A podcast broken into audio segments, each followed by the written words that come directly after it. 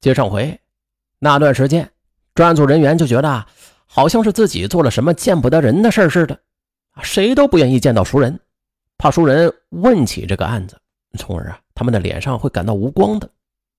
在案情分析会上，从副局长又语重心长地对参战的民警说：“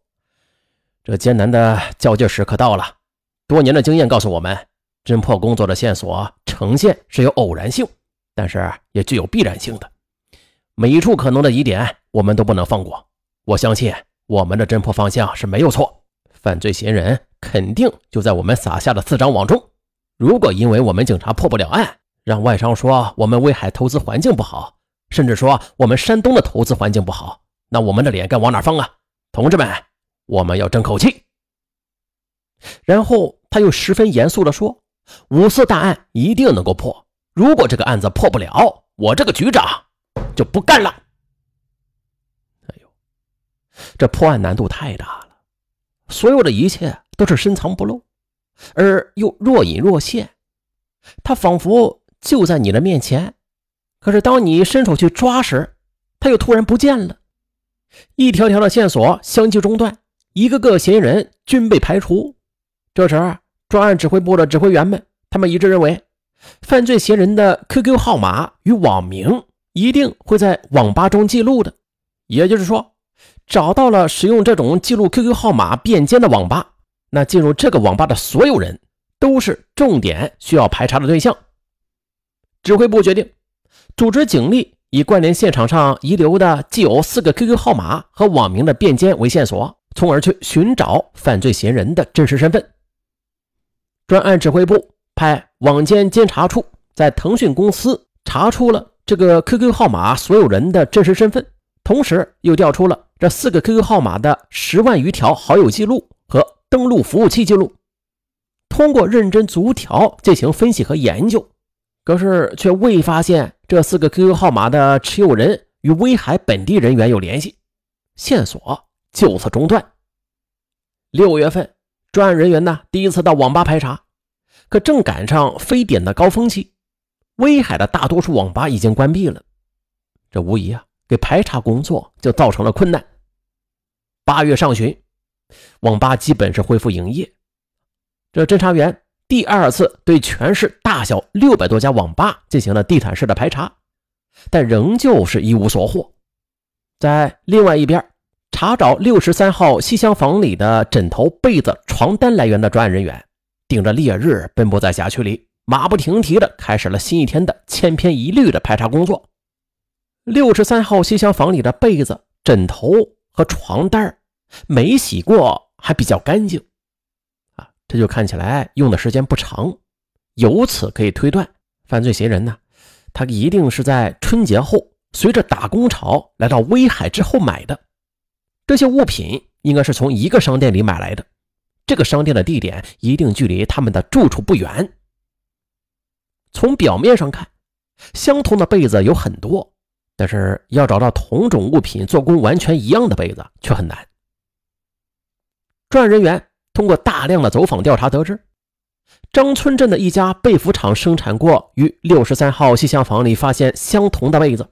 专案人员当时是几经周折，在一个山沟里查到了这家被服厂。三个月前，这张村镇从扬州进来一批布料。做了七十条的花棉被，这棉花呀是威海第一毛纺厂的下脚料，用的布料、棉花及工艺都和六十三号西厢房里的棉被对上了。这家生产的七十床棉被被全部都销售到了威海大世界、威海小商品批发市场和威海高新技术开发区威海商贸城。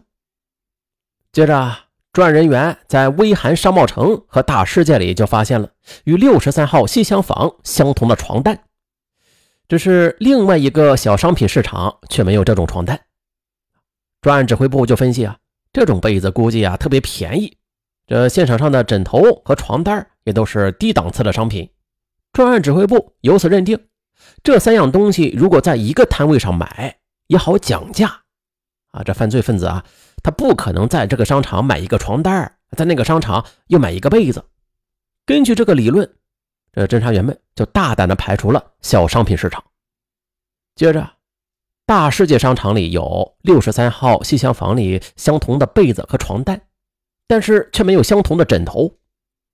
专案指挥部又果断地排除了大世界，而现在只有威寒商贸城里有与现场相同的被子、枕头和床单，从而就认定了犯罪嫌疑人就是从威寒商贸城买的。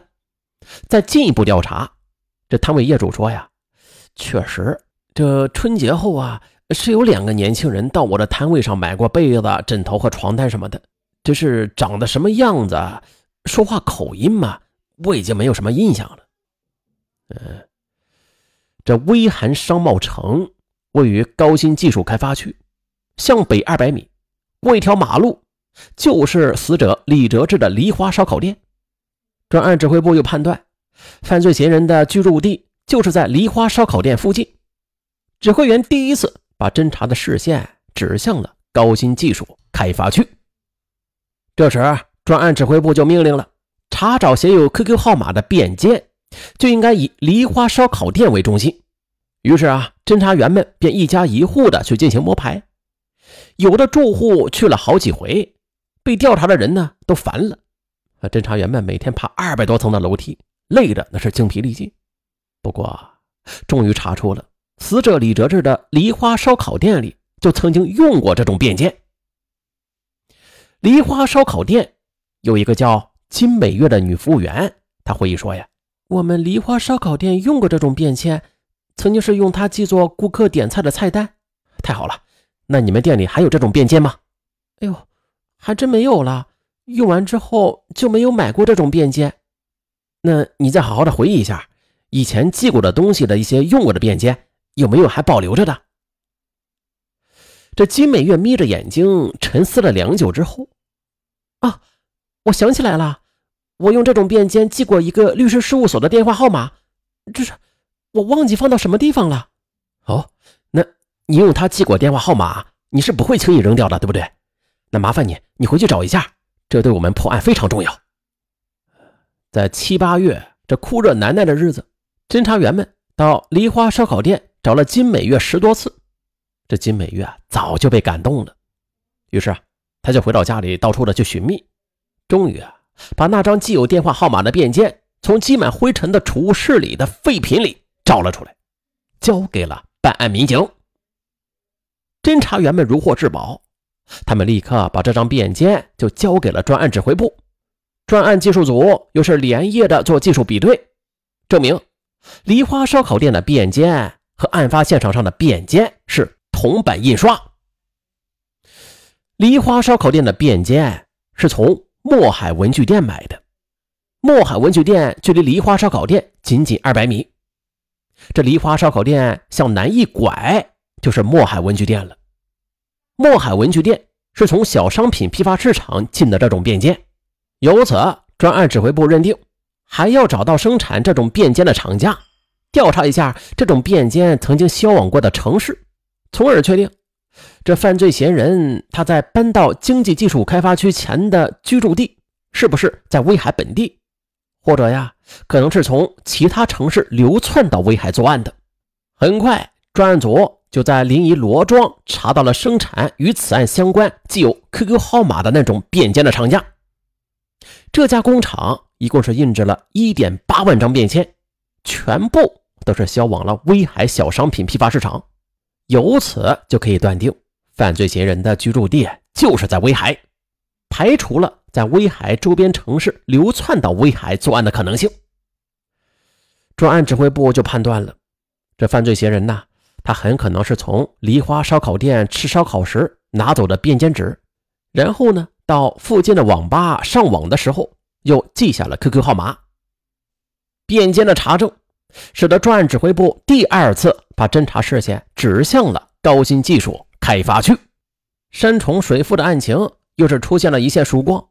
而越是在这种时刻呢，就越是要稳妥。根据调查和摸排的情况可以证明。犯罪嫌疑人在四月二十五日以前就住在高新技术开发区，很可能就是住在毕家桐。好，接下来我们就以梨花烧烤店为圆心，以两公里为半径画个圈，在这个负责区里挨家挨户的调查，要想破案，这些工作就得一步一个脚印的去做，而且要做足它，再艰苦再困难也得顶住。丛培浩这是第二次画圈了，第一次画圈那还是在几年前呢，他任环翠公安分局局长时，那是九月份的一天晚上十点钟，一个农民被猎枪打死在了花生地里。从裴浩观察了现场，他判断这花生地到村庄的距离，又算了一下每小时步行的速度，他当即便果断下令，以尸体为圆心，八华里为半径画圈，就在这个圈子里进行排查。